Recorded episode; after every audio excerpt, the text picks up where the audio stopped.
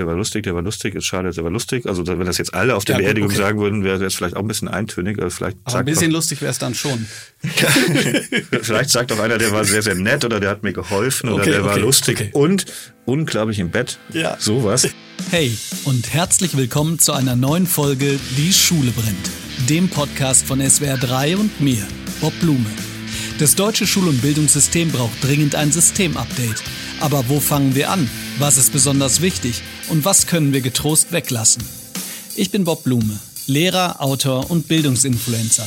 Um zu verstehen, welche Brände gelöscht werden müssen, spreche ich hier mit meinen Gästen über ihre eigene Schulzeit. Heute ist Peter Wittkamp zu Gast. Man kennt ihn als Hauptautor der Heute Show Online. Darüber hinaus ist er verantwortlich dafür, dass die BVG mittlerweile cool ist. Dass Peter auch in seiner Schulzeit eher Typ Klassenclown ist, verwundert daher wenig.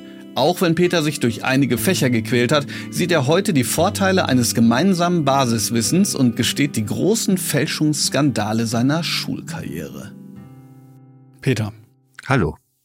Es ist wunderbar, dass du da bist. Das erste Mal haben wir uns gesehen in Berlin beim goldenen Blogger. War, ja. Warst du eigentlich nur so da? Also, oder weil man sich dann so trifft? Ja, ja, das war ja genau so, so, so ein. Äh, ich gehe da immer seit Jahren gerne hin, weil er immer, immer Leute trifft und äh, gibt auch immer Freigetränke und äh, was zu essen. Und es äh, ist immer so eine, also ich würde jetzt den Begriff Netzwerken hassen, aber so eine, so eine, so eine Treffpunkt, wo man, wo man Leute. Ich fand das so großartig, dass da so viele Leute waren, die Dinge im Internet machen. Also irgendwie auch so eine ja, ich will jetzt nicht sagen Oma, aber eine ältere Frau, die einfach über Vögel geschrieben hat. Ne? Die, also das ist ganz kurz falsch verstanden, aber ja. Äh, genau, nee, über die über Vögel hat sie geschrieben. Es ist einfach großartig.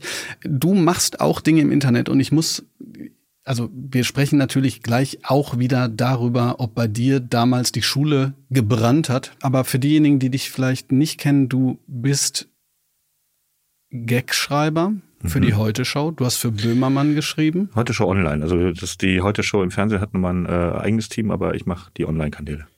Und du hast die Kampagne der Berliner Verkehrsbetriebe geleitet, richtig? Genau. Und es gibt nicht wenige, die sagen, du hast damit das komplette Image dieser Berliner Verkehrsbetriebe verändert. Wie stolz warst du da auf dich? Weil ganz ehrlich, also es gibt ja wenig, wir kommen vielleicht noch dazu, aber wenig, was ich mir so schwer vorstelle, als so eine Kampagne zu machen. Also geleitet ist jetzt äh, übertrieben. Also wir hatten natürlich noch eine Agentur im Hintergrund, aber wir haben das ausgeführt und wir haben die Ideen gemacht und ähm, Stolz, es, es war halt vor allen Dingen ein toller Kunde. Also ich bin wirklich privat auch immer gerne, bis heute noch, ich fahre gerne U-Bahn, ich gucke mir an, wer, wer fährt da mit. Äh, wer fährt gerade im Bus. Also ich finde das schön, dass, dass, man irgendwie so ein bisschen Leute gucken kann äh, und durch die Stadt gefahren wird. Ich war erstmal froh, dass wir die als Kunden hatten, dass wir das machen konnten, dass wir sehr, sehr frei waren. Naja, und dann später war man schon so ein bisschen, denkt, dachte, okay, also das hat ja ganz gut geklappt mit der Kampagne. Ich, ich war einmal, ich habe dann später auch mal so Vorträge gemacht dazu und äh, da hat mich mal jemand gefragt, so in einer Panel-Diskussion, äh, irgendwie aus dem HR-Bereich. Also hat das auch was gebracht für die Einstellung von Mitarbeitern?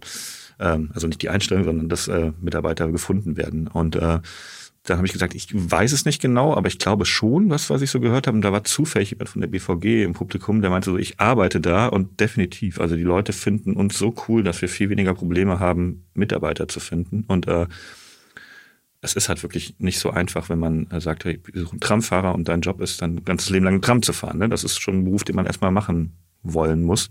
Und ja, dass man da wirklich mit, mit lustigen Sprüchen irgendwie dazu führen kann, äh, ähm, da, darauf hinwirken kann, dass auf einmal Leute lieber gerne wieder Tramfahrer werden, das ist schon.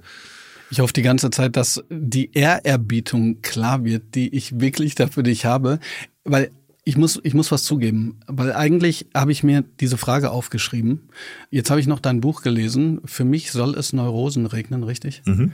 Und da stand drin, du hast 30 Preise dafür bekommen. Habe ich das richtig gelesen? Oder über 30? Das ist in der Werbung immer so, also ähm, es ist äh, Preise in der Werbung, das darf man nicht zu hoch hängen. Es gibt sehr viele Awards, äh, wo sich die Werbebranche quasi gegenseitig immer so ein bisschen lobhudelt. Ich habe die auch nicht selber bekommen, aber die Agentur hat natürlich dann diesen Case, wie man dann so sagt, also dieses, ne, dieses ähm, was wir da gemacht haben, eingereicht und ja, bestimmt, also es waren schon viele Preise und äh, die man bekommen hatte. Ich habe jetzt nicht zu Hause 30 Pokale stehen, aber die Agentur, wir sind dann auch ein Team, äh, hat schon da relativ viele, viele Werbepreise gewonnen. Ich weiß nicht, ob die Frage blöd ist, aber hast du dir da auch manchmal dann gedacht, wenn das so läuft und du so eine Wirkung hast? Also, weil ich bin immer so hinterher, auch was, was Schule angeht. Ne? Wie kriegen wir es hin, dass Schülerinnen und Schüler eine Wirkung entfalten? Weil sie in der Schule oft, ja, so, ich will jetzt nicht sagen Befehlsempfänger, aber so passiv halt sind in, in vielen Schulen, nicht in allen, gibt mhm. ja Modellschulen oder so.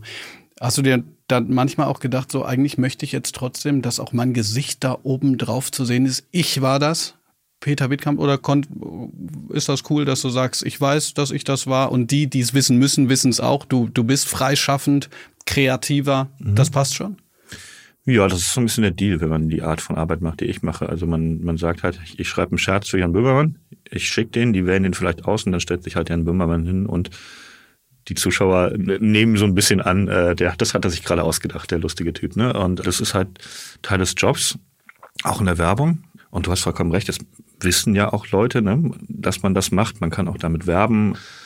Und wenn man darauf keinen Bock hat, muss man sich halt selber irgendwo hinstellen und sagen, ich mache jetzt Stand-up-Comedy oder schreibe ein Buch. Ne? Also ich mache ja auch Bücher und da ist es ja wirklich mein Buch, mein Gesicht, mein, meine Lesung oder was, das ist ja komplett eigentlich mir in Zusammenarbeit mit dem Verlag. Aber ich kann ja immer dann, wenn ich will, was für mich machen. Und wenn jetzt jemand kommen würde und sagen würde, Böhmermann war ganz okay, hat ganz gut geklappt, ne? Aber ähm, Peter, wie sieht's aus? Äh, würdest du das neue Magazin Royal machen? Wie meinst du genau? Ja, also du, du wirst jetzt der neue Moderator. Ach so, okay. Ähm, ja, würde ich machen. okay, also ähm, ne, dann natürlich sehr, sehr viele Kunstschaffende im öffentlich-rechtlichen diesen Podcast ja. hören. Ähm, ihr wisst Bescheid. Du hast gerade von dem Buch gesprochen, für mich soll es Neurosen regnen. Du bist da total offen mit umgegangen, mit Zwängen, die du hast und hattest, mit guten und schlechten Tagen, mit ähm, auch anderen psychischen Erkrankungen, Depressionen und so weiter. Hat sich da dann was geändert in Bezug darauf, wie man dich angesprochen hat, äh, wie du gesehen worden bist? Weil, also ich frage das deshalb, weil äh, als ich selber ein Buch geschrieben habe, lag ich manchmal wirklich mit offenen Augen da und dachte, oh Gott. Und das war jetzt nicht so, dass ich da so viel über meine eigenen privaten Dinge gesprochen habe. War das so, dass sich da was verändert hat für dich? Hm, wenn zum Positiven. Gab schon sehr viele äh, positive Zuschriften. Sehr viele Leute haben mir geschrieben, dass sie es weitergegeben haben, dass sie es in der Therapie nutzen, dass sie es in der Psychologiepraxis ausliegen haben. Also es geht da um eine Zwangsstörung. Ein, zwei negative Zuschriften, aber wirklich ein Bruchteil dessen. Und ich glaube, also was ich mir immer, man kriegt, wenn es jetzt nicht ein Thema ist, für das man gehasst wird, kriegt man vielleicht die negativen Sachen gar nicht so mit. Also mhm ich könnte mir zum Beispiel vorstellen, ich werde ja auch für Vorträge gebucht, dass mal irgendjemand überlegt hat, so wir haben Peter Wittkamp und wir haben Person B. Und dann recherchiert man ein bisschen, dann sagt man, ah, Peter Wittkamp weiß ich nicht, der hat dieses ne, Zwangsstörung, was ist das, kenne ich jetzt gar nicht so richtig. Äh, weiß, braucht, braucht, der, braucht der ein spezielles Hotel, kommt der mit dem Rollstuhl oder äh, macht der komische Dinge auf der Bühne? Äh, den, ich nehme lieber die Person B. Ne? Und das ist jetzt sowas, was ich jetzt nicht mitkriegen würde. Ne? Äh, vielleicht gibt es da bestimmt ein, zwei Sachen, die weil irgendwo so gelaufen sind, aber grundsätzlich äh, war das für mich alles sehr, sehr positiv. Hm. Du hast geschrieben, dass du davon erst so mit 17, also dass du mitbekommen hast, da verändert sich irgendwie was. Also du hast dich häufiger gewaschen. Das mhm. war erstmal ein Waschzwang, mhm. beziehungsweise sagst du ja selber, dass die Leute dann so gesagt haben, hier so nach dem Motto, also so habe ich mir das vorgestellt, als ich gelesen habe, so Peter wäscht sich wieder die Hände, war aber jetzt nicht irgendwie ein Zwang. Wenn wir jetzt mal ein bisschen weiter nach hinten gucken. Du bist in Bonn geboren, richtig? Ich bin in Siegburg geboren, in mhm. der Nähe von Bonn, genau. Und dann auf dem Dorf Asbach aufgewachsen. Das ist jetzt so knapp hinter der Grenze Rheinland-Pfalz. Ich komme aus dem Ruhrgebiet und habe in Freiburg studiert und Freiburg erschien mir so ein bisschen immer wie die Insel der Glückseligkeit. Meine Eltern wohnen in Bonn und wenn ich da hinkomme, erscheint mir das auch so. Ist das so? Also ist das so vom Aufwachsen, dass, dass man das Gefühl hat, hier ist die Welt noch in Ordnung, vor allen Dingen auch rückblickend? Ja, schon. Ich glaube schon, dass auf dem Dorf, dass das alles ein bisschen anders ist. Also ich meine, ich wohne ja jetzt seit 15 Jahren in Berlin und äh, ich bin, wann, wann war das? Ich bin am Samstag mit meinem Sohn U-Bahn gefahren. Da kommt so ein ganz bucklig, also so ein buckliger Bettler. Ich weiß nicht, ob man das wirklich so korrekt sagt, aber er hat einen ganz vertretenen Rücken, kann eigentlich nur noch mit gebückten Rücken, also wirklich bis den Kopf fast auf der Höhe der Knie durch die U-Bahn gehen und äh, sammelt halt Geld. Und das ist halt was, was man so mit vier Jahren angucken muss, sage ich jetzt mal in Anführungszeichen, äh, der kriegt natürlich eine ganz andere Realität mit als ich auf dem Dorf. So was gibt's bei uns auf dem Dorf nicht. Ne? Es gibt äh, eine, es gab eine Türkenfamilie, sagen wir mal so, und äh, das war schon der, der Migrationsanteil auf dem Dorf. Hat sich auch ein bisschen geändert, aber äh, es gibt keine Bettler, es gibt äh, natürlich gibt es auch Alkoholiker, aber die, das ist anders. Ne? Die laufen nicht durch die Straßen, sondern die sind im Verein. Und äh, das ist schon ein bisschen heile Welt. Also das kann man schon sagen. Du hast gerade gesagt, auf dem Dorf ist es ein bisschen anders. Was mich immer unglaublich interessiert, ist, wie sah das damals aus? Ich meine, man muss ein bisschen gucken, okay, über was für ein Alter sprechen wir, aber sagen wir mal so mit, ich weiß nicht, 12, 13, von mir aus 14, 15, so ein Schultag. Mhm. Wenn du den mal so Revue passieren lässt, von wirklich aufwachen bis in die Schule gehen wie, und vielleicht auch wieder zurück, wie kann man sich das vorstellen? Ja, aufwachen, man hatte so sein eigenes Zimmer. Wir hatten ein relativ großes Haus. Jeder hatte ein eigenes Zimmer. Man steht dann irgendwann leicht, also das weiß ich noch, das ist immer unwillig gewesen. So aufstehen war nie so, also so, über vielen Leuten eigentlich, ne? Also man sagt, ah, Mist, es ist ja, warum ist schon wieder sieben, sagen wir mal sieben? Äh, jetzt muss ich ja aufstehen. Okay, ich bleib noch zehn Minuten liegen, aber dann bin ich schon wieder ein bisschen spät, muss mich beeilen, aber so dieser kleine Kampf mit sich selber und noch zehn Minuten rausschinden, dann geht man halt runter, zieht sich an, duscht sich äh, und frühstückt. Habt ihr zusammen gefrühstückt? Ich glaube ja, mit allen so zusammen, genau. Also äh, vielleicht jetzt nicht immer jeden Tag äh, äh Lachs und äh, äh, Rührei, aber schon irgendwie, dass irgendwas auf dem Tisch war. Und dann 12, 13, da war ich ja so ungefähr in der sechsten, siebten Klasse. Dann bin ich ungefähr einen Kilometer zur Bushaltestelle gelaufen. Ging dann eine Straße hoch, einfach zum Einkaufszentrum. Da fuhr der Bus ab und hat uns dann so ungefähr fünf Kilometer weitergefahren in die, in die, ähm, in den Nachbarort, wo das Gymnasium war. So. Kannst du dich dran erinnern, wenn du da so hinfährst? Ich musste gerade dran denken, weil du gesagt hast, ja, man hat so einen kleinen Kampf. Ne? Bei, bei mir ist das so, wenn ich aufwache, ich habe das mal gegoogelt, ob es sowas wie kurzfristige Morgendepressionen gibt. Weil bei mir ist das so, ich wach auf und denk, boah, nee, ey, so eine Scheiße. Also ich muss jetzt an dieser Stelle auch mal sagen, es ist nicht böse gemeint, aber das kann weg. Der Morgen kann wirklich weg. Äh, also war das bei dir auch so extrem oder eher so, ach, nee, geht hm. gleich und Nee, ich kenne das Gefühl, dass es im Bett, wenn man im Bett liegt, äh, immer ein bisschen schlimmer alles wirkt, als, als es wirklich ist. Und wenn man dann aufsteht, denkt man sich, ach komm, ich mache einen Song an und dann ist es eigentlich ganz, ist doch schön, die Sonne scheint. Bei mir war es aber eher so dieses, ich bin müde. Und das war dann auch sofort an Tagen, wo man dachte, sagen wir mal samstags, ah, schon wieder sieben Uhr. Ah, Moment mal, heute ist gar keine Schule, ne? Ich kann zwei Stunden schlafen. Da war auch sofort gute Laune, weil es ging eigentlich nur um das, ich bin jetzt noch müde, äh, ich will eigentlich noch weiter schlafen. Das war eigentlich keine richtige Verstimmung. Okay. Also das heißt, wenn du zurückdenkst, du wärst jetzt nicht einer von denen gewesen, die absolut hier schreien würden, wenn man jetzt sagen würde, wir, wir verschieben den kompletten Schulbeginn auf, ich weiß nicht, halb neun. Ich glaube, das würde ich sinnvoll finden. Ähm, es gibt ja da durchaus viele wissenschaftliche, also ich bin jetzt nicht so drin wie du, aber äh, ich, ich glaube, da gibt es viele Wissenschaftler, die sagen würden, das ist äh, äh sinnvoll für Kinder. Also es ist vielleicht auch für viele andere ja, für manche Eltern entspannt, für manche nicht so entspannt äh, mit der Synchronität von, von ihrem Job und so weiter. Aber äh, wenn man mich jetzt fragen würde, würde ich es auch dieses, dieses 7 Uhr aufstehen. Oh, du, aber es geht heiß her. Wenn ich darüber, wenn ich darüber mal was poste oder so, da geht's wirklich heiß her. Ist fast so schlimm, wie wenn, wenn ich frage, ob es jetzt sinnvoller wäre, ähm, zu fragen, ob man auf Toilette kann oder nicht. Du glaubst nicht, das Internet ist mal fast kaputt gegangen, weil ich gesagt habe, dass ich irgendwann so ähm, die Schülerinnen und Schüler mit 15, 16 einfach auf Toilette gehen lasse, weil ich es einfach nicht einsehe, äh, jedes Mal einen Jugendlichen äh, sozusagen da Abbitte halten zu lassen, nur weil er mal Wasser lassen muss. Dann kommen die Leute meistens und sagen, ja, aber was ist, wenn, wenn, wenn die dann nicht sofort auf Toilette gehen? Dann sage ich, ja, vielleicht haben sie eine Pause verdient, dann ist das auch okay. Ich glaube, das war bei uns in der Schule aber auch, dass man ab einem gewissen Alter einfach rausgegangen ist. Also, dass man jetzt nicht mehr, also, Herr Meier, darf ich auf Toilette gehen? Das ist ja so ein bisschen entwürdigend für einen 15-Jährigen. Also, da, ja, aber das, aber das wird häufig noch gemacht. Mhm. Aber, okay, aber du, du bist im, du bist im Bus.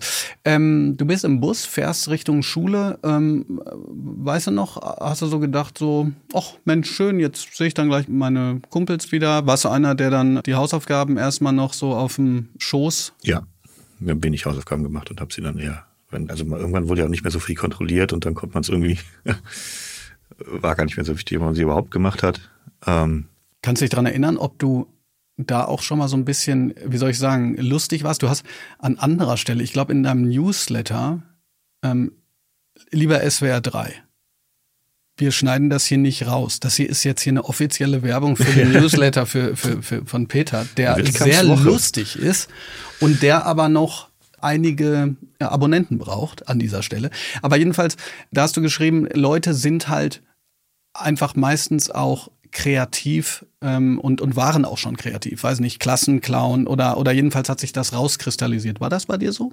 Das war über Arbeit im, im, mit, mit Scherzen, also über meine Arbeit als Gagschreiber. Und genau, im Zusammenhang mit, weil viele Leute fragen, was machst du denn, wenn dir nichts mehr einfällt? Und da habe ich gerade gesagt, äh, das, ähm, man hat da gar nicht mehr die Angst, weil die Leute, die werden nicht da reingeworfen und äh, denen wird gesagt, jetzt sei mal witzig sondern die Leute sind schon vorher witzig und machen das dann eben als Beruf. Und äh, ja, ich habe auf jeden Fall schon viele Scherze in der Schule gemacht. Und äh, einer auch, der war auch immer sehr, sehr lustig und der ist aber katholischer Pfarrer geworden.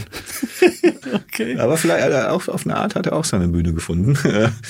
ja, aber sag mal kurz, sag mal kurz wie, weil, also ich, ich erinnere mich zum Beispiel daran, also ich glaube nicht, dass ich so lustig war. Ich wollte lustig sein. Ich glaube, ich war nicht so lustig. Ähm, ich habe irgendwann mal zum Beispiel eine Hausaufgabe vorgerappt. Ähm, wir hatten eine Deutschlehrerin, die fand das so semi gut.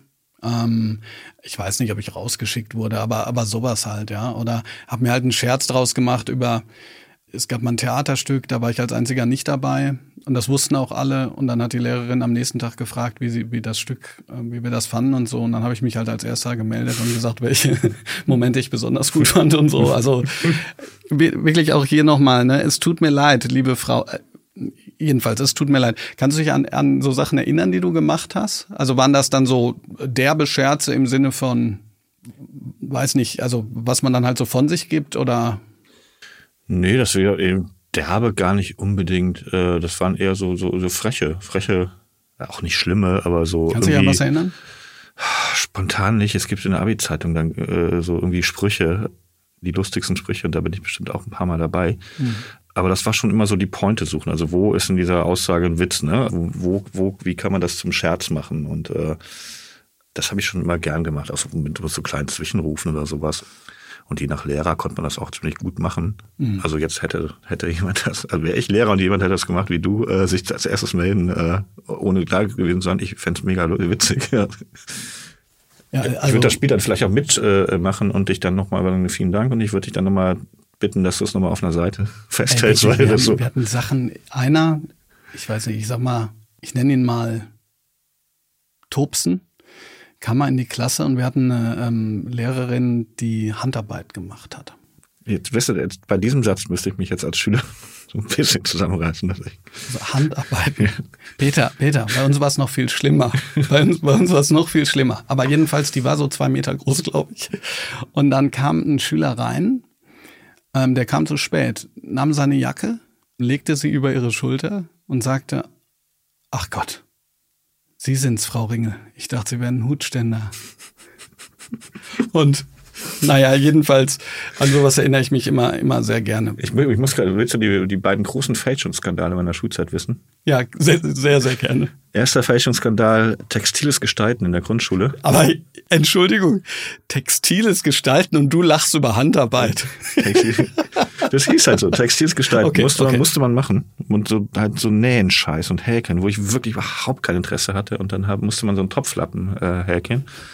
Und da habe ich dann meine Nachbarin, die ging auch mit mir in die Klasse, habe von ihren Topflappen stricken, äh, häkeln lassen und den abgegeben. Und natürlich hat jeder gemerkt, dass er nicht von mir kam.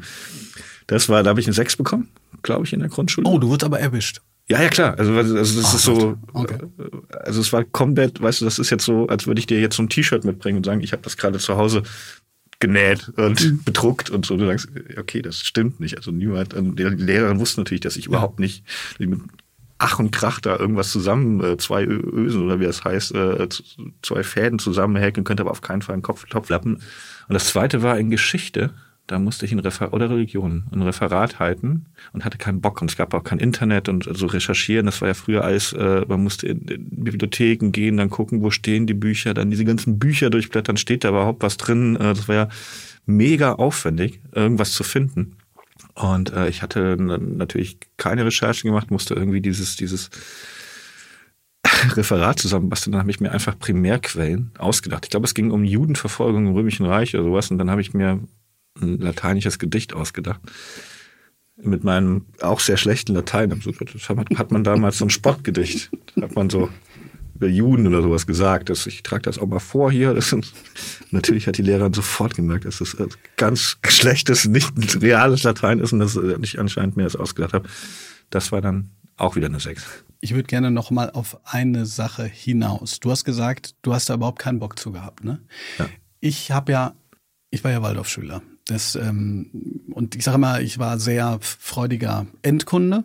Ja, also will sagen, die Sachen, die wir gemacht haben, die, die fand ich eigentlich ganz cool. Ähm, so diese ganze Ideologie dahinter, merkst du schon, finde ich problematisch, weil ich es Ideologie nenne. Und aber auch da gibt's ganz viele Unterschiede, ist ja klar. Und wir haben gehäkelt und genäht und Kupfertreiben. Ich habe mal so ein klingonisches Schwert äh, geschmiedet. Der Lehrer wusste, glaube ich, nicht, was das genau ist, aber ähm, ich fand das gut. Ne? Ich habe ja auch, auch Shakespeare noch im klingonischen Original gelesen. Jedenfalls rückwirkend haben... Im klingonischen Original? Ja, Tachta, Tachpe. Sein oder nicht sein. Aber ist ja nicht das Original. Das klingt ja so, als wäre Shakespeare erstmal ein Klingone, hätte das und da wurde ja. das. ja, gu ja, googelt das mal, ja. Google, das möchte ich an dieser Stelle mal sagen, googelt das mal bitte. So jedenfalls rückwirkend haben selbst Leute, also ich habe äh, einen, einen Klassenkamerad, der, also wir, wir haben da total gegen. Wieso kanntest du als Waldorfschüler überhaupt Star Trek? War das nicht verboten? Also ähm, das habe ich mich ehrlich gesagt auch. Äh, mein Onkel, mein Onkel war so ein Trekkie. Ne? Der, der hat so Karten gesammelt. Ich glaube, ich habe auch 1000, Euro, äh, 1000 Mark wahrscheinlich hinterher ausgegeben ne? dafür, dass ich dann diese diese Päckchen aufgemacht habe ne?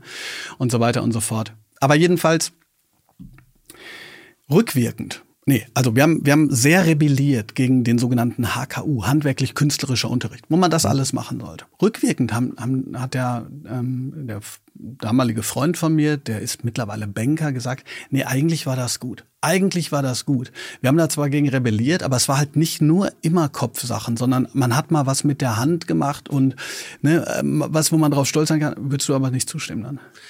Äh, nee, ähm,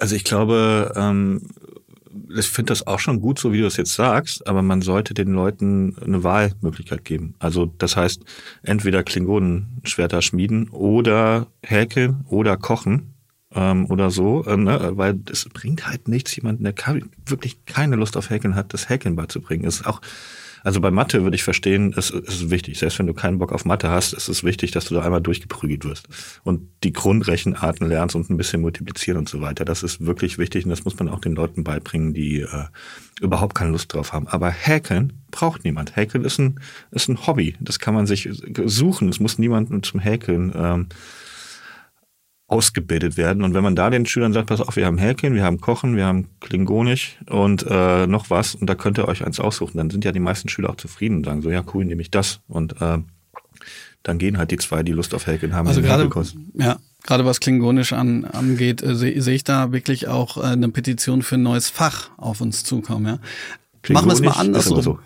genau, genau. Ich habe auch, ähm, genau, Konisch habe ich auch kennengelernt. Äh, klingt gut.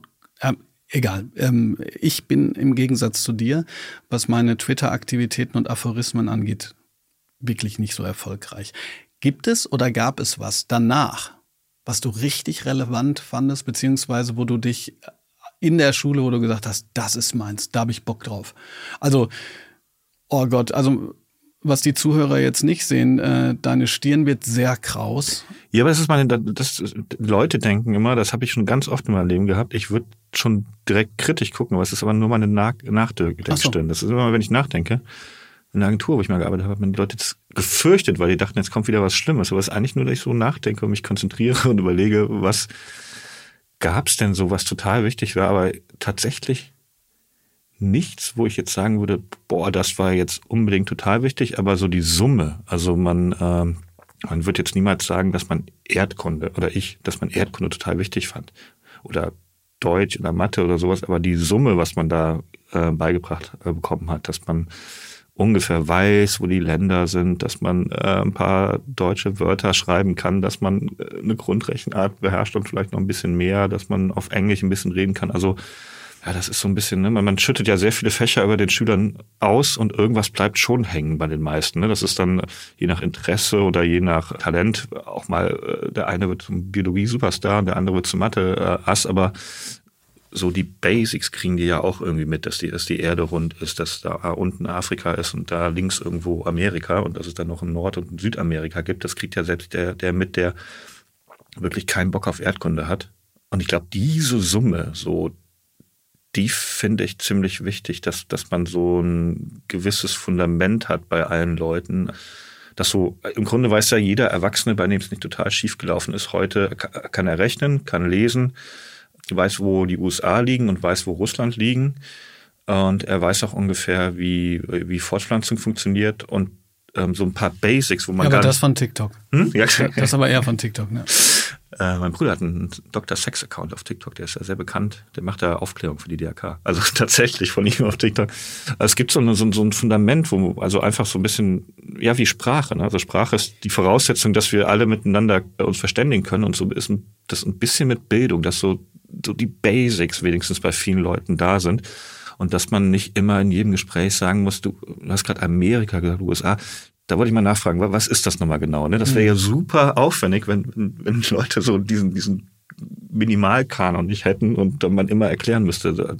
Äh, das mit, also du hast jetzt einfach äh, beim, beim Essen hast du äh, Gerichtpreis von, von der Gesamtrechnung abgezogen, damit du weißt, was ich zahle. Wie, wie geht das? Was ist das für ein Hexenwerk? Ne? Also es ist ja super, ist super nervig, wenn wir, wenn wir nicht alle so ein bisschen was drauf hätten. Ich muss ja immer an diese Sendung von, äh, ich glaube, Jimmy Kimball denken, wo er sich irgendwo auf, ich glaube, auf den Hollywood Boulevard stellt und Amerikanerinnen und Amerikaner fragt, wo denn überhaupt irgendwo ein Land ist. Also ne, da geht's nicht darum, wo, was der Unterschied zwischen Australia und Austria, sondern mhm. überhaupt ein Land. Da hat das ja manchmal nicht so geklappt. Ja, da gibt's natürlich, der USA ist natürlich auch ein, ein, ein schönes Beispiel, weil die, glaube ich, schon sehr USA fokussiert sind und denen alles drumherum relativ scheißegal ist. Ne? Da sind wir Europäer, glaube ich, nicht so. Kimmel heißt er, glaube ich, äh, nicht Kimball. Kimmel. Kimmel. Kim Kimmel ist ja an. Dr. Kimmel ist, glaube ich, Harrison Ford oder sowas. Äh, Kimmel, echt? Kimmel, ja. Ah, okay. Hm. Ich glaube, Dr. Kimmel. Nee, aber weißt du, das macht mir gleichzeitig, also das macht mich irgendwie gleichzeitig traurig und ich freue mich. Ich freue mich, weil einfach viele GesprächspartnerInnen in diesem Podcast sagen, ey, eigentlich brauchen wir erstmal die Basics und dann brauchen wir Wahl. So, das, das, das, das sagen viele. Auf der anderen Seite denke ich so, ist das nicht irre? Also du hast gesagt, du hast Abitur gemacht. Und ist das nicht irre, dass man danach, auch wenn man so sagt, naja gut, lesen, lesen schreiben, rechnen, vielleicht ein bisschen einander zuhören, ist schon mal nicht schlecht. Vielleicht wissen, wo, wo Russland ist und, und wo Amerika. Ich meine, gut, da scheinen ja auch manche Bundesbürger das eine oder andere Problem mit zu haben. Aber, aber das, ist das nicht komisch, dass man aus der Schule rauskommt und sagt, eigentlich so richtig nützlich war das für mich nicht? Also ma machen wir es mal ganz, ganz verschärft. Ab der zehnten Klasse brauchen wir die Schule eigentlich nicht mehr in der Form. Ah, ich finde, das lässt sich schwer sagen. Also es ist, ich könnte mit derselben Argumentation, die ich jetzt eben hatte, sagen, also ich könnte jetzt nicht sagen, was habe ich denn durch Bücherlesen gelernt? Mhm. Also was war denn so, weil das ganz viel Kleines ist, manches habe ich vergessen, manches mhm. äh, kann ich mich gerade nicht erinnern. Ich weiß auch nicht mehr, welches Buch ich wo gelesen habe, was ich mitgenommen habe, welches Buch mich zu irgendwas inspiriert hat. Ich könnte jetzt wahnsinnig schlecht sagen, in den letzten zehn Jahren habe ich das und das und das durch Bücher gelernt. Aber ich weiß irgendwo, dass es jetzt nicht ganz verkehrt war, in den letzten zehn Jahren Bücher zu lesen weil da schon irgendwie was hängen geblieben ist. Es ist halt schwer zu benennen. Und so mhm. ist es ein bisschen ein Gefühl mit der Schule. Du, äh, so, so ein bisschen, bisschen Zwang ist schon gar nicht so schlecht, dass man, man kann das bestimmt abstufen, ne? bei Chemie und Physik, was ja wirklich vielen große Probleme bereitet und was meiner Meinung nach viele gar nicht besser, wirklich nicht mehr brauchen, kann man das vielleicht so im Grundkurs irgendwie machen. Man macht so ein Jahr Physik, Chemie und die Leute, die dann Bock drauf haben, wirklich, die können dann auch weitermachen was man eben bei Mathe nicht machen sollte. Aber da kann man auch überlegen, braucht man denn diese komischen Rechnungen, die, die jeder sofort wieder vergisst, ne? Und die man, wenn man sie später wirklich braucht, im Studium eh nochmal lernen muss, äh, braucht man das, ne? Muss man damit Kinder quälen. Aber so ein bisschen was, äh, erstmal Leute, die keinen Bock auf Erdkunde haben, zur Erdkunde zu zwingen, finde ich jetzt nicht schlecht. Ich habe übrigens eine Kollegin, die ist ähm, Geografielehrerin und wenn ich da Erdkunde sage, dann, dann tritt die mir gegen das Schienbein. Grüße gehen raus an der Stelle. Das hieß früher Erdkunde. Es war, es stand so im Stunden wie, wie alt bist du eigentlich nochmal? Ich weiß, ich könnte es nachgucken, 60, aber. 60. 60. Ja. Deutschlandkunde hieß es Das bei mir. Reichskunde. Ich habe noch Reichskunde gehabt. Das hört sich ähm, äh, vielleicht nicht so an, aber Peter ist tatsächlich äh, 60 und äh, dass es bei ihm Reichskunde hieß, das ist kein Wunder. Der Twitter-Account von dir heißt nämlich Diktator. Ja. Ja, man, man, man muss das auch mal so sagen, Ich wie bin es ein ist. sehr netter Nazi, kann man sagen. Also das hört sich ja nach, eigentlich nach einer guten Schulzeit aber an, oder? Ja, ich habe da tatsächlich mal jetzt äh, im Vorfeld drüber nachgedacht und mir ist aufgefallen, ich habe das auch immer so ein bisschen als Bühne ge genutzt. Auf dem Dorf ist es halt so, so schön es und idyllisch es ist und so sehr man dann auch rausgehen kann in der Natur, im Matsch spielen, viel Luft äh, hat, viel Raum hat. Es gibt nicht so viele andere Kinder. Also ein paar Nachbarskinder, klar, aber es gibt jetzt erstmal in dem Bereich, wo ich wohne, nicht so viele andere. Und wenn man sich treffen musste, muss man oft gefahren werden, sich verabreden. Irgendwann hatte man vielleicht ein Moped, konnte selber fahren, aber es war immer aufwendig. Und hier in Berlin hast du natürlich, du gehst zur Schule, danach hängt ihr am Karstadt ab, ne? Oder am Hermannplatz oder irgendwo. Also du hast einen super einfachen Zugang zu, zu Peer Groups und Freunden. Und das war auf dem Dorf überhaupt nicht so. Und man hat das dann eher in der Schule gemacht, weil das war meine Bühne für Gags. Das war mein Treffen auf, auf Gleichgesinnte, auf Gleichalte. Das war Sportmöglichkeit. Das war dann irgendwann auch äh, ja so eine, so eine Schaubühne für Mädchen. Also man konnte sich Mädchen angucken und gucken, was es da für verschiedene Modelle gibt und äh, äh, äh, äh, schei- daran scheitern, sie anzusprechen oder irgendwelche ja, nein, vielleicht Zettelchen zu schreiben. Aber es war natürlich auch spannend, ne? dass da irgendwie äh, dass der einzige Ort, wo man eigentlich Mädchen gesehen hat, das war in der Schule. Und die, die mussten auch da jeden Tag hingehen. Und äh, das war einfach, ja, der, also für einen, für einen Jugendlichen, für mich, wahnsinnig interessant, da hinzugehen, weil das war spannender, als zu Hause zu sein. Und äh, da war auf eine Art immer was los. Für die, für die jüngeren Zuhörerinnen und Zuhörer, ja, nein, vielleicht, diese Zettel, ähm, das war damals analoges Tindern. Ich glaube, der, der große Unterschied war jetzt zum jetzigen Tindern. Man muss dazu sagen, ich habe noch nie getindert. Ne? Ich bin ja sehr, sehr lange mit meiner Frau schon zusammen. Der große Unterschied ist, man muss ja dann dahin gehen.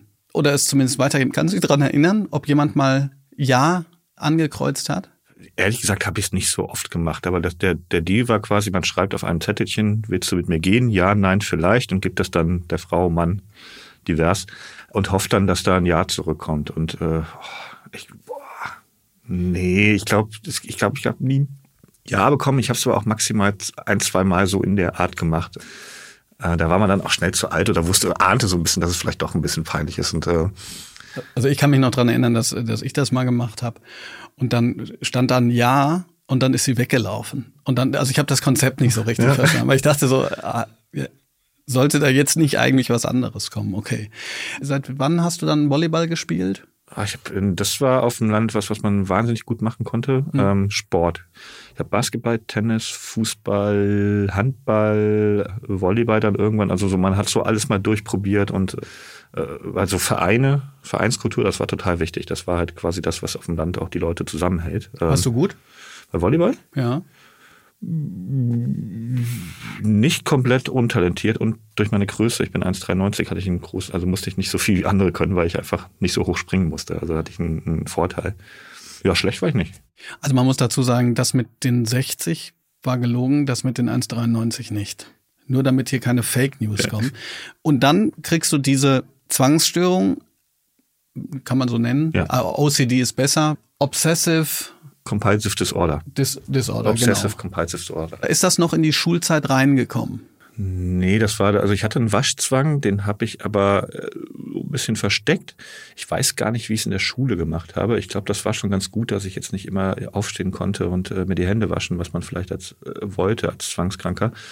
Aber der war nicht so krass schlimm und ist dann, das steht auch im Buch, dann irgendwann wieder verschwunden, weil ich quasi selber Konfrontationstherapie mit mir gemacht habe, ohne wusste, dass ich eine Krankheit habe oder dass ich gerade eine Therapie mache, weil ich dann einfach ich bin auf Feste gegangen ne, und wollte mitfeiern und da gab es kein Waschbecken. Das hat sich dann so wieder so rausgeschlichen. Ich hatte davor eine Depression. Das war, das weiß ich noch, dass das in der, ähm, da wusste ich aber auch nicht, was das ist. Aber ich würde jetzt später sagen, so mit 14, 15 hatte ich eine, vielleicht mehrere Monate eine Depression, ohne das richtig zu ahnen, was das ist. Und da habe ich immer gewusst, da war Schule für mich total wichtig, weil das war Ablenkung. Also so zu Hause habe ich mich irgendwie so matt gefühlt, habe gedacht, irgendwie alles komisch und ich will gerade nicht. Und in der Schule wusste ich, ich bin abgelenkt, äh, da gibt's Aufgaben, da gibt's Hausaufgaben, da gibt's äh, ne, diese ganzen Sachen, die ich eben genannt habe. Und das war dann für mich auch so ein bisschen Therapie.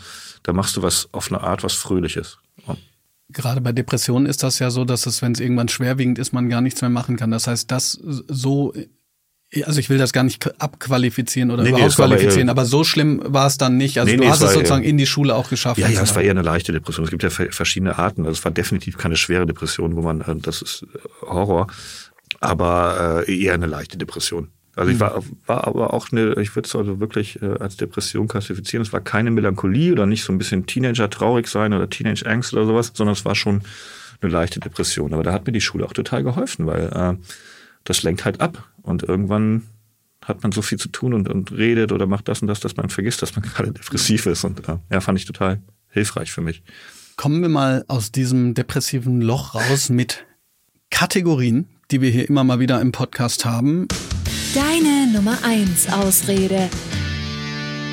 Beziehungsweise du hast gesagt, du hast die Hausaufgaben sowieso auf deinem Schoß gemacht, aber Nummer eins Ausrede, wenn du was nicht also ich bin krank, wenn man die Schule geschwänzt hat oder irgendwie, oder ich hab, der Bus kam nicht. Bester Lehrerinnenspruch. Äh, Eine, ein Lateinlehrer, ein Geschichtslehrer hat immer gesagt, Fenster, jetzt erstmal Fenster auf. Der ist dann in die, die Klasse gegangen und egal wie kalt es war, der hat gesagt, boah, diese Schüler stinken wieder so. Also das ist wahrscheinlich auch so, wenn man da reinkommt, da sind dann 30 Pubertierende, die, die riechen auch und dann erstmal Fenster auf. Ah, Du glaubst gar nicht, du glaubst gar nicht. Ich habe einen Kollegen, der ist wirklich äh, sehr offen, aber der mag die Schüler und die Schüler mögen den auch, aber der drückt solche Sprüche. Du glaubst gar nicht, wie ich da immer drauf achte, dass ich nichts Falsches sage, ne? Weil ich habe irgendwann mal habe ich ich habe das gar nicht so empfunden, aber habe ich wohl mal einen, einen blöden Kommentar gesagt und dann waren wirklich die Schülerinnen auch nicht beim Kursstufentreffen und das willst du natürlich nicht, ne? Das willst du nicht. Ja, aber selbst wenn die gut riechen, dann riecht das ja stark. Also selbst wenn 30, 20 Kinder sich einparfümieren und geduscht haben und äh, äh, ne, dann riecht das ja auch sehr, sehr. Äh, mal, äh, Peter, ich sag dir, wie es ist. Wenn ich zu einer Schülerin sagen würde, du riechst gut, ist das wahrscheinlich deutlich schlimmer, als wenn ich sage, äh, jetzt reiße ich mal das Fenster auf. Immerhin hat dein Lehrer äh, sozusagen äh, war Vorbild für das komplette Ja. Corona-Konzept ja, ja, der ja, Schulen. Genau. Deine Schulzeit in einem Song. Was für ein Titel? Oh, das ist, ich war ja später auch DJ und so, das ist natürlich jetzt eine gute Aufgabe für mich. Äh, Seasons in the Sun. Oh, nee, da stirbt jemand. We have, jo we have joy, we have fun, we have seasons in the sun. Gut, es geht da eigentlich um den Tod, also ähm, gestorben sind nicht so viele. Goodbye, my friend, it's hard to die. Ja. Ja, aber ich denke an den Refrain. We have fun, we have joy, we have seasons in the sun. Ach, das ist doch wundervoll. Ohne Tod. Ohne, diesen Song ohne den Tod. Alles bloß kein Unterricht. ähm, so kritzeln. Also, glaubst du, so Sachen kritzeln. Hast du da noch was von? Aber ich hoffe nicht. kritzeln und halt so Sprüche machen, schwänzen auch. Also ich glaube, wir haben schon viel geschwänzt. Also sind dann im Café, haben geraucht, Kaffee getrunken. Ja, das hört sich gut an. Ich war schon ein kluger Schüler, aber ich war auch sehr, sehr faul. Und ich hatte auch mal Versetzungsgefährdung und mal drei Fünfen im Halbjahreszeugnis und dann musste man die auf zwei Fünfen runterbringen, dass, dass man irgendwie noch versetzt wird oder eine, weiß ich gar nicht mehr. Aber dann habe ich dann immer gemacht, gut, im zweiten Halbjahr gebe ich mir ein bisschen mehr Mühe. Und ich wusste, dass das für den Abischnitt und so für das äh, spätere Leben, da kommt es nur auf die Jahre 11, 12 und 13 an oder 12 und 13. Und dann habe ich gesagt, warum soll ich mir denn vorher Mühe geben? Und dann habe ich gesagt, ab, ab 12, 13, da wird, da wird zurückgeschossen. Ne? Und da habe ich mir auch wirklich Mühe gegeben und hatte so, so einen Anreiz dafür, gute Noten zu kriegen. Und dann hat das auf einmal auch gut geklappt. Ich hatte dann, am, da wurden die besten Abiturienten, äh, so die zehn besten genannt, so nach Notenschnitt. Und ich war dabei. Aber ich war der einzige Coole. So, also ich war der Einzige, der ganz viele Freunde hatte. Und äh, der, die anderen waren so die erwartbaren Kandidaten. Ne? Also ohne die jetzt uncool zu nennen, ist vielleicht auch bisschen unfair. Aber das war natürlich so das ganz, wie man sich vorstellt, das strebhafte Mädchen, die schüchterne, äh, der super Nerd bei diesem Thema. Und dann kam ich halt so auf Platz neun oder acht so und äh, ähm, hatte, war noch in dieser Top-Kategorie, weil ich mir dann eben Mühe gegeben habe. Das fand ich so gut. Also das Das heißt, das hört sich aber auch so an, es, es gibt ja auch große, äh, große Diskussionen äh, um Noten und so weiter und so fort. Also äh, sehe ich schon ähm, richtig. Du warst dann so, auch bevor du dann die guten Noten gekriegt hast, warst du so, ja, juckt mich nicht. Ne, ich wusste, es ist ja egal. Es geht ja nur, das Ziel ist ja dann versetzt werden. Das ist das Ziel. Und das habe ich immer geschafft. Mit der Minimalanstrengung, die dazu nötig war. Und später gab es das neue Ziel, jetzt zählt's. Aber äh, es interessiert ja niemanden heute. Niemand sagt ja, Peter Wittkamp, Sie kriegen den Job beim äh, ZDF Neo Magazin Royal, aber zeigen Sie mal Ihr Halbjahreszeugnis aus der siebten Klasse. obwohl ich das, obwohl ich das wirklich auch, auch von Seiten des ZDF wirklich konsequent mal finde. Damit man, damit alle Lehrer der Nation auch sagen können, pass mal auf.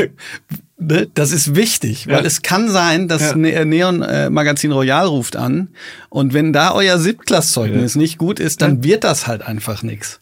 Weißt du, warum mein Abi-Zeugnis auch gar nicht so schlecht war?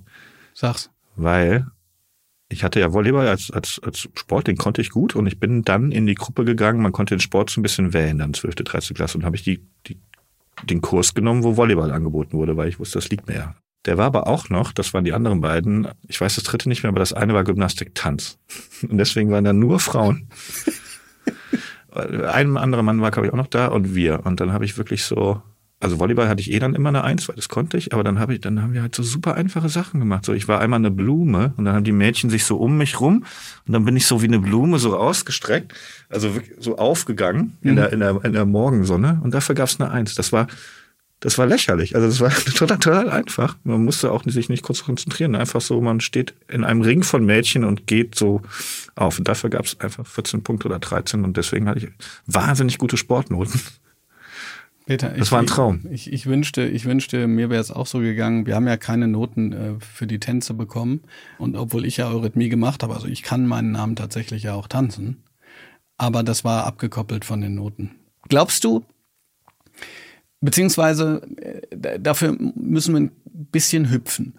Gab es einen Moment, wo du gedacht hast, und du hast ja, glaube ich, auch selber gesagt, du möchtest auch witzig sein, mhm. äh, wenn du mal tot bist möchtest du, dass die Leute sagen danach, das ist wirklich schade, weil der war echt lustig.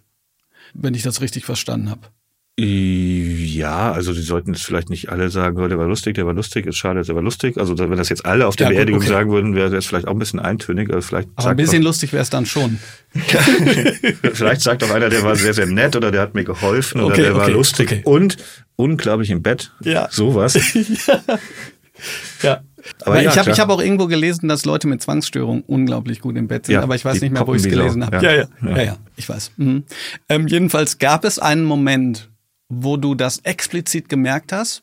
Erste Frage und dann hänge ich noch eine an. Also so im Sinne von, ne, ich kann das gut. Also oder ist das schon halt einfach während der Schulzeit? Du merkst halt so, also ich sage was, ist lustig und ich kann das. Und würdest du sagen, weil du ja so ein bisschen auch getingelt bist, du hast ja Marktforschung auch gemacht, mhm. ja. Würdest du sagen, dass trotzdem da die Schule nicht ganz verkehrt war, auf dein Talent einzugehen? Oder würdest du sagen, nee, also äh, könntest jetzt im Prinzip die Schuljahre auch wegtun? Und ich meine, gut, du hast ja gerade schon ein bisschen gesagt, klar, das Grundlagenwissen. Mhm. Schwierige Frage, aber ich glaube, das ist ja auch immer ein Weg, den man geht. Und man kann klar retrospektiv sagen, so, das hätte ich ein paar Jahre lang nicht machen müssen. Aber es gehört ja auch dazu, dass man mal auch mal zwei Jahre lang was macht, was vielleicht sich heute merkwürdig anfühlt, aber dann lernt man in zwei Jahren, dass es das nicht ist, das ganze Leben lang. Und ich habe damals in der Schule schon auch klar viele witzige Sachen für die Abi-Zeitung geschrieben oder äh, dann eher die humorvollen Texte geschrieben. Ich habe die Witze gemacht. Es stand in der Abi-Zeitung, der wird mal so Weltenbummler oder Philosoph oder Soziologe, was ja so irgendwie in diese Richtung geht.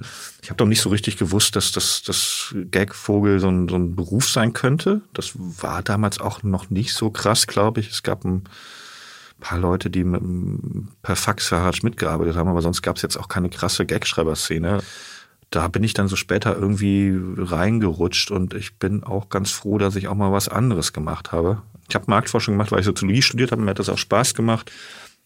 Ähm, ich war ja eben DJ, habe dann Musik und Soziologie zusammengebracht und habe dann irgendwann gemerkt, ja, aber vielleicht mache ich dann doch noch was Kreativeres. Aber das ist halt so ein Weg und ich, ich, ich finde es, also ich glaube, man wird sich selber nicht gerecht, wenn man den, den Weg immer so äh, verurteilt und sagt so, wie dumm war ich, dass ich das vier Jahre gemacht habe, weil das, mhm. das gehört dazu.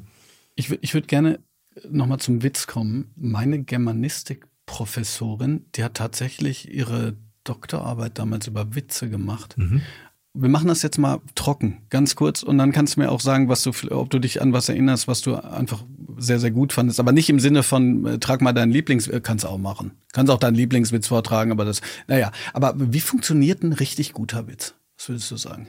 Mm, es gibt verschiedene Interpretationen oder Wege. Es gibt keine richtig gute Definition, die, die mich jetzt zufriedenstellen würde und, und sage, das ist jetzt in einer sehr kurzen Definition gesagt, wie ein Witz funktioniert, weil standardmäßig sagt man eigentlich, es gibt eine Überraschung, also eine Wendung, womit man nicht gerechnet hat. Das ist aber auch äh, nicht immer so, weil manchmal lachen Leute darüber, also dieses Kennste von Mario Barth, das ist, da lachen Leute darüber, was sie schon kennen. Ne? Also man lacht manchmal über den Running Gag, weil man erkennt den Gag wieder, weil man kennt dieses Verhalten von zu Hause, sagst du, ja genau so ist es oder it's funny because it's true. Aber generell äh, sollte ein, ein, ein klassischer Witz eigentlich oder macht sehr oft so eine, so eine Überraschung, so eine Pointe eben. Eine Wendung, mhm. die man nicht so richtig auf dem Schirm hat. Da habe ich ja mich in, in Twitter verliebt damals. Ich, ich weiß nicht, ich verkläre das mittlerweile, weil ich das Gefühl habe, vor zehn Jahren, das war so, ach komm, wir schreiben Aphorismen und mhm. Wortwitze und ich kann mich ehrlich gesagt nicht an so politische Riesendiskussionen erinnern. Nee, das war auch nicht so. Das war eher so eine nette Oder? kleine Community, mit der, wo man sich ausprobiert hat. Und da waren so tolle, zum Beispiel mein, pass auf, mein Lieb, das ist kein Witz, sondern mein Lieblingstweet ganz lange gewesen. Es gibt natürlich mehrere, aber mein Lieblingstweet damals war von der Handwerk. Mhm. Weißt du? Ja, kenne ich. Kenn ich sogar weißt du den Tweet? Äh, sag mal. Ich kann sehr gut mit Menschen umgehen. Ach so, ja, genau. Ja, ja. Wahnsinn. Vor allen Dingen, wenn ja. man es liest. Wahnsinn. Hast du, hast du äh, vielleicht so ein Overall-Time-Favorite, beziehungsweise vielleicht auch was aus letzter Zeit, wo du so denkst, geil. Ja, also der, der leider verstorbene, mein verstorbener Freund Stenzelot hieß der auf Twitter, Tobias, ähm, der hatte so, so einen Tweet, wo er mal geschrieben hat, ich hoffe, ich kriege das jetzt hin. Ich war in der Reinigung, äh, wollte Hemden abholen. Was ist denn das für ein Scheißprinzip? Man muss die ja vorher abgeben. Ne? Also so, also so, weißt du, dieses, also das ist so eine, habe ich jetzt wahrscheinlich nicht so gut erzählt, wie es dann gelesen war, aber äh, das ist so ein klassischer Witz. Ne? Du erwartest was und dann dreht sich das um, ne? Und dann macht eine überraschende Wendung. Ja. Mhm. Pass auf, Peter, jetzt wird's Jetzt wird's richtig heftig. Du hast es geschafft, die Berliner Verkehrsbetriebe cool zu machen. Mhm. Was ist, wenn ich jetzt. Ich glaube, Elon Musk will die bald auch kaufen. Pass auf. Wenn jetzt das baden-württembergische Kultusministerium ja. auf dich zukommen würde ja. und sagen würde, hier, Herr Wittkamp, wir haben ja auch ordentlich ähm, Mittel freigemacht. Das ist schon ja. mal der erste Scherz, aber wir haben hier ordentlich Mittel freigemacht. Also erstmal, also erstmal, würdest du zusagen? Kultusministerium? Ich, Schwaben muss man ja nicht cool machen, das ist ja das Coolste.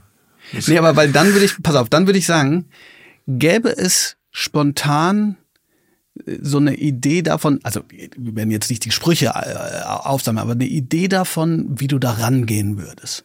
Sagen wir mal, den Twitter-Auftritt des Kultusministeriums. Aber also Baden-Württemberg hat ja eigentlich schon eine Kampagne, die, die, die ungefähr so funktioniert, wie ich sie auch machen würde. Dass okay. man, ähm, Mit The Land.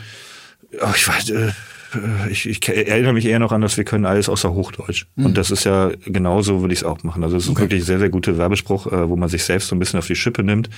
Aber gleichzeitig sagt, wir, wir machen da ganz schön viel im Ländle.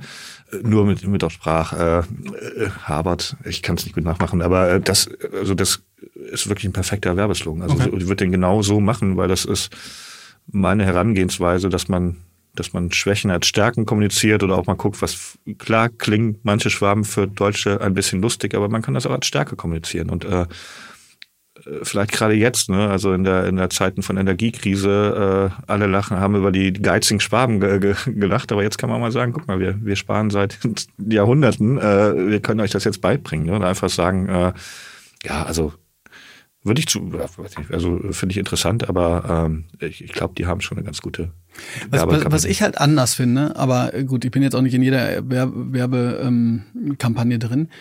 Du hast mit manchen Tweets, manche Tweets waren Replies. Für die etwas älteren Replies sind also Erwiderungen, äh, die wirklich äh, viral gegangen sind. Ja, also ähm, du hast da, glaube ich, ähm, ach, jetzt fällt es mir auch nicht mehr hundertprozentig ein mit dem Bezirk C. Ach Gott.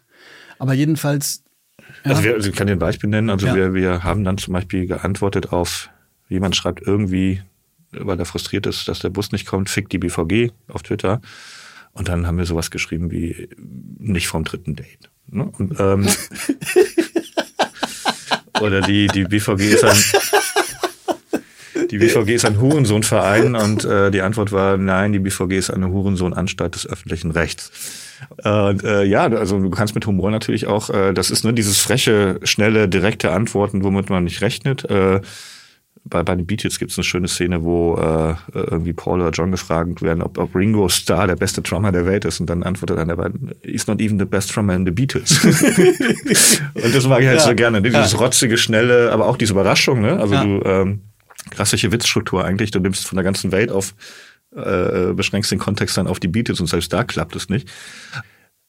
Ja, das, äh, das macht natürlich Spaß. Also da, da hast du äh, einen Vorteil als Humortreibender, weil die Leute es nicht erwarten. Ne? Also wenn du ähm, das einfach nachts sauer, vielleicht betrunken ins Internet schreibst, weil du gerade mit der BVG äh, unzufrieden bist, dann erwartest du nicht, dass die BVG antwortet. Dann hast du natürlich noch diese Überraschung und dieses Trocken auf deiner Seite. Ja, und ich glaube ehrlich gesagt, dass das aber das ist jetzt, ich, ich weiß nicht, ob du da zustimmen würdest, äh, sag's mir gerne, ähm, es hat ja trotzdem was von Augenhöhe. Ja, also es hat ja trotzdem was von, wir nehmen wir nehmen es ernst. Also natürlich, äh, also. Also wir haben da Leute von absoluten Hatern zu Freunden gemacht, die sind dann Fans geworden, weil sie gesagt haben, das ist so cool und ich fühle mich auf eine Art ernst genommen dass sie wirklich gesagt haben, ja, das ist genau, das ist die Sprache, die ich verstehe und ich habe was Bescheuertes geschrieben, aber ihr tut auch so, als würdet ihr was Bescheuertes schreiben und äh, denen das wirklich riesen Spaß gemacht haben.